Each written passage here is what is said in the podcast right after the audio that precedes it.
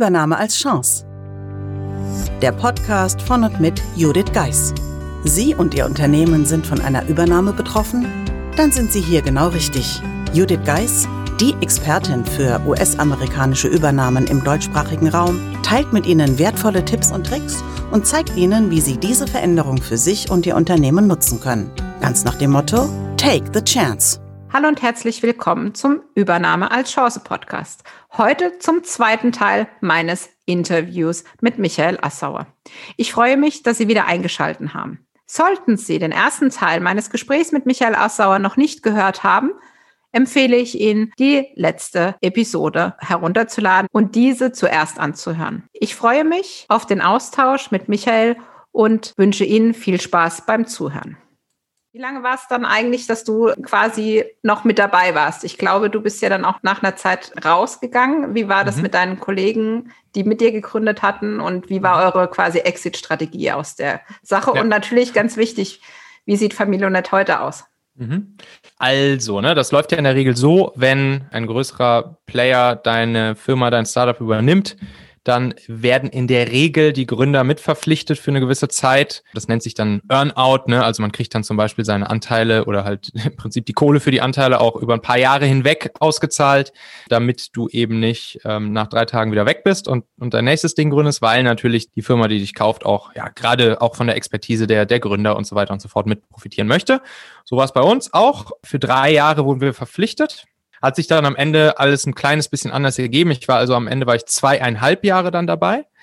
Und ja, das war dann so. Anfang 2020 bin ich dann sozusagen offiziell da wieder raus. Und eine super, super, super coole, lehrreiche Zeit und will ich auf, auf keinen Fall missen. Also war natürlich auch so in meiner, ja, auch einfach so in meiner persönlichen Weiterentwicklung nochmal sehr, sehr gut und sehr wichtig. Ich habe viele, viele Dinge auch noch dazu gelernt, die halt so das Arbeiten im Konzern eher mit sich bringen.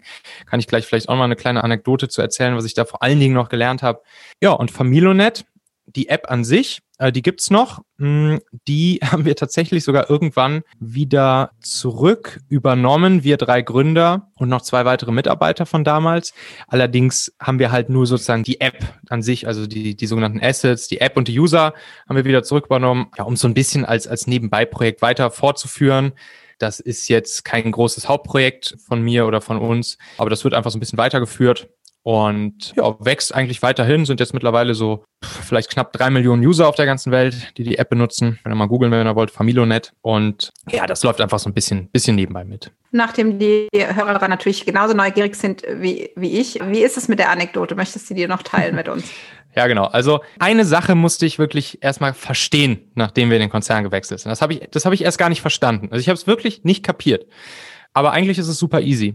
Und zwar so im, im Startup kannte ich das halt immer so, wenn jemand irgendein Ziel erreichen möchte, wenn er sich irgendwas ausgedacht hat, was er jetzt, was er denkt, das cool wäre für den Laden oder für die Firma, für das Produkt, für die Nutzer oder für sonst wen, dann sagt er halt, hey, ich habe jetzt hier Bock, dieses oder jenes zu machen. Dann wird kurz entschieden, okay, cool, machen wir, ist gute Idee, los geht's.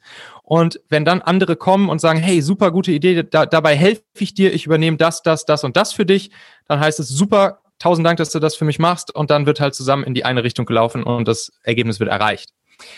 Was ich dann erst überhaupt nicht verstanden habe, als wir sozusagen ähnliche Situationen im Konzern hatten, dass ich dann halt auch öfters einfach mal hingegangen bin und, und wenn jetzt zum Beispiel irgendein Kollege von mir da eine Idee hatte oder so und ich habe halt gesagt, ja super, okay, cool, guck mal, dann kann ich hier schon mal das, das, das und das dafür für dich machen. Oder das halt auch bei anderen erlebt habe, wo das dann so war, wo dann irgendwelche aus unserem Team halt gesagt haben, ja klar, guck mal hier, das, das, das habe ich hier schon mal gemacht, kannst du nehmen oder sonst irgendwas dass da dann auf einmal so eine komische Stimmung entstand. so, und, und, dann, und dann die Leute sich teilweise so ein bisschen angegriffen gefühlt haben. Und das habe ich halt erst nicht verstanden. Ich verstehe nicht, ich habe es einfach nicht kapiert, bis ich dann irgendwann dahinter gekommen bin, dass die Leute sich halt deshalb ein bisschen angegriffen fühlen, wenn man sozusagen ihnen ja eigentlich Hilfe anbietet, hm, weil sie natürlich dadurch, ja, es werden halt Dinge dann schnell so als, als mein eigenes Projekt angesehen. Das ist jetzt halt mein Projekt und deshalb will ich das jetzt hier auch auf die Straße bringen und umsetzen und vielleicht dann so ein bisschen danach auch die, die Lorbeeren dafür ernten. Und äh, ich, ich mache den Leuten da gar keinen Vorwurf, weil das ist ja eigentlich so in, in diesem System eigentlich intrinsisch drin, weil die Leute haben halt nicht die Möglichkeit, die Firma oder das Produkt an sich mit ihrer eigenen Hände Arbeit jetzt irgendwie massiv groß zu machen oder so. Sowas können die Leute halt im Startup machen. Da gibt's erstmal nichts und alle packen an und am Ende, wenn man, wenn man Glück hat und es richtig gemacht hat, dann wird halt ein großes Ding draus. Diese Möglichkeit, die gibt's halt natürlich in einem Konzern nicht mehr. Und deshalb ist halt das Einzige, was die Leute dort wirklich jeden Tag optimieren können, ist halt ihre eigene Karriere, ihre persönliche Karriereleiter sozusagen. Und daher kommt das halt. Ne? Also ist eigentlich psychologisch ganz, ganz easy erklärbar und auch logisch. Aber das habe ich einfach am Anfang erst nicht verstanden und musste dann damit erstmal umgehen lernen. Und ja, habe es jetzt auf jeden Fall gelernt. Ich gehe davon aus, dass es sicherlich auch zu teilen, wenn es jetzt gerade die amerikanischen Kollegen waren, mit Sicherheit mit der Mentalität an sich auch nochmal. Das ist mein Baby, das ist mhm. mein Erfolg. Also dieses Erfolgsstreben, während ich jetzt mal vom positiven Team ausgehe, wo man gemeinsam nach dem Erfolg mhm. strebt. Mhm. Das andere ist natürlich auch die unterschiedliche Fehlerkultur. Also ich kann in den. USA einfach, ich sage jetzt immer mal leichter einen Fehler machen, wenn ich ihn nicht mhm. zwei oder dreimal mache. Mhm. Und dann ist es aber immer noch meins, während das Team in klassisch Deutschland vielleicht nicht im Startup, aber dann eher so, okay, wer war das jetzt? Ja, mhm. sondern ja. da ist es okay, wer, wer viel macht, macht halt auch Fehler und es ist okay so, ja. Ja, okay. Definitiv. Ja, stimmt. Ja, macht Sinn. Ja, Jetzt hast du gesagt, Familionet ist noch so ein bisschen Randgeschäft bei dir mhm. oder Nebenthema, mhm. nicht mehr ganz so viel Raum. Das heißt, mhm. vielleicht möchtest du den Hörerinnen und Hörern kurz erzählen, was du jetzt so tust, weil ich finde es ganz interessant, wie du das jetzt für dich verändert hast und wie mhm. du unter anderem durch deinen Podcast auch Wissen weitergibst für jeden. Ja, ich habe eigentlich aus dem eigenen Bedürfnis heraus, was ich halt damals in meinem eigenen Startup und später auch im Konzern jeden Tag erlebt habe, nämlich wie kriegen wir die besten Leute, die besten Köpfe, in unserem Fall halt die besten Techies, Programmierer, Softwareentwickler und so weiter und so fort, die besten Engineers. Wie kriegen, wie kriege ich die in meine Firma beziehungsweise in mein Team? Wie finde ich die? So, dann wenn ich sie dann einmal gefunden habe und für meine Firma begeistert habe, wie führe ich sie denn gut? Wie mache ich denn solche Sachen wie richtig gute agile Prozesse zum Beispiel aufzusetzen, die, die Motivation der Leute am Brennen zu erhalten äh, und mit ihnen halt richtig geile Ergebnisse zu erreichen? Und dann damit verbunden natürlich auch, wie halte ich sie denn bei mir in der Firma oder im Team? Also so Mitarbeiter finden, führen, binden aus eher so Unternehmer slash Führungspersönlichkeiten Sicht. Das habe ich dann irgendwann einfach zu meinem Thema gemacht, weil ich habe ganz viele kleine, einfach umsetzbare Ideechen, Tricks, Hacks, die ich halt in meinen zehn Jahren Unternehmerdasein so gelernt habe, auf der ganzen Welt übrigens, also auch viel von Amis gelernt habe, viel von amerikanischen Gründern, äh, New York äh, von, vom Foursquare-Gründer oder, oder auch hier in, in Tel Aviv vom Mindspace-Gründer und so richtig coole Dinge gelernt. Die habe ich irgendwann mal alle aufgeschrieben und einfach so in so kleine Hacks, nenne ich es halt, äh, in so kleine Hacks reingepackt und das habe ich dann irgendwann angefangen, einfach als Podcast zu veröffentlichen. Der Talente-Podcast, könnt ihr gerne einfach mal nachsuchen in der Podcast-App jetzt, Talente. Und dann habe ich daraus irgendwann noch so ein so E-Book gemacht, wo ich die ganzen Hacks einfach reingeschrieben habe. Daraus ist dann irgendwann sogar ein Buch entstanden. Der Mitarbeitermagnet ist jetzt Sommer 2020 im Haufe Verlag erschienen. Auch im Prinzip, da sind dann 302 dieser ganzen Hacks drin.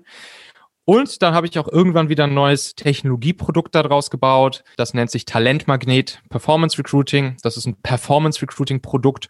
Und da ist es so, dass Unternehmen, Unternehmer oder auch Personalberater, äh, Headhunter über sogenanntes Performance Recruiting viel, viel, viel schneller, einfacher, viel günstiger, richtig, richtig gute Leute für sich gewinnen können und eben nicht angewiesen sind auf Indeed, Monster, Stepstone und Co. oder irgendwie klassisch arbeitende Headhunter etc. pp.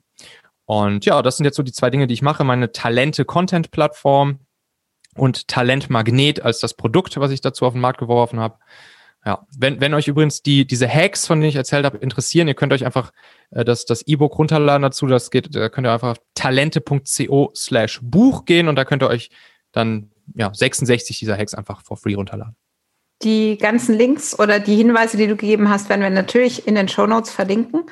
Letztendlich hast du eine Bandbreite jetzt hier gezeigt. Du könntest sicherlich noch viel, viel länger erzählen, gerade weil, es eine Herzensangelegenheit ist. Jedoch möchte ich, bevor wir das Interview beschließen, noch eine Frage stellen. Gibt es noch irgendwas, wo du sagst, der Hörer, Hörerin, das sollte er jetzt aus dem Gespräch heute für sich mitnehmen, to go sozusagen? Was würdest du denen gerne mitgeben wollen, noch ganz am Schluss? Ja, also es sind ja wahrscheinlich vor allen Dingen Leute, die hier zuhören, die sich irgendwie ja für das Thema Übernahme, insbesondere auch Übernahme von ausländischen oder amerikanischen Firmen interessieren, vielleicht davor stehen oder die Erfahrung vielleicht gemacht haben und jetzt mittendrin stecken. Und ich kann alle nur dazu einladen, ja, dieses auch wirklich zu machen und, und, und zu tun. Also für mich war es einfach insgesamt eine super spannende Erfahrung. Wir haben auch davor, bevor wir von Daimler übernommen wurden, hatten wir tatsächlich ein anderes amerikanisches Silicon Valley Unternehmen, äh, ziemlich groß, die uns fast übernommen hätten. Das war alles ausgeklügelt. Der Notartermin stand und einen Tag vorm Notartermin wurde es abgesagt vom Aufsichtsrat dieser Firma, weil es einen Angriff von einem Hedgefonds auf deren Aktie gab und dann wurden alle M&A-Aktivitäten plötzlich gestoppt. Und auch das war halt super spannend. Da haben wir ein halbes Jahr lang mit denen verhandelt, hin und her. Die hatten uns schon Wohnungen und Visa für uns, unsere Freundin, unsere Familie in San Francisco klargemacht und so weiter und so fort. Also auch das war allein schon so super spannend und das, ich finde es halt immer geil, äh, sozusagen die, die amerikanische Mentalität an solche Dinge ranzugehen, auch zu erleben. Und die, die Amis sind ja nicht umsonst wahrscheinlich das erfolgreichste Land der Welt, weil sie halt auch einfach viele Dinge sehr richtig machen. Halt einen Tick anders vielleicht, als wir es machen würden, aber im Großen und Ganzen ist es ein geiles Abenteuer. Kann ich jeden nur dazu einladen, das mal mitzunehmen und wenn möglich äh, mitzuerleben. Das ist ein gutes Schlusswort, würde ich sagen, nämlich die Übernahme als Chance zu betrachten, was ja auch ja. der Titel des Podcasts ist. Also vielen Dank, Michael, dass du das geteilt hast. Und ja, es ist nicht immer eitel Sonnenschein, aber unterm Strich konntest auch du die Übernahme als Chance sehen, dich weiterentwickeln und ganz viel Neues dazulernen. Von dem her, liebe Hörer, am Beispiel von Michael sieht man, Übernahme kann Chance sein und ergreifen Sie die Chance, wenn sie sich Ihnen ergibt. Vielen Dank fürs heutige Zuhören. Vielen Dank, Michael, dass du dabei warst und wir hören uns bei der nächsten Episode.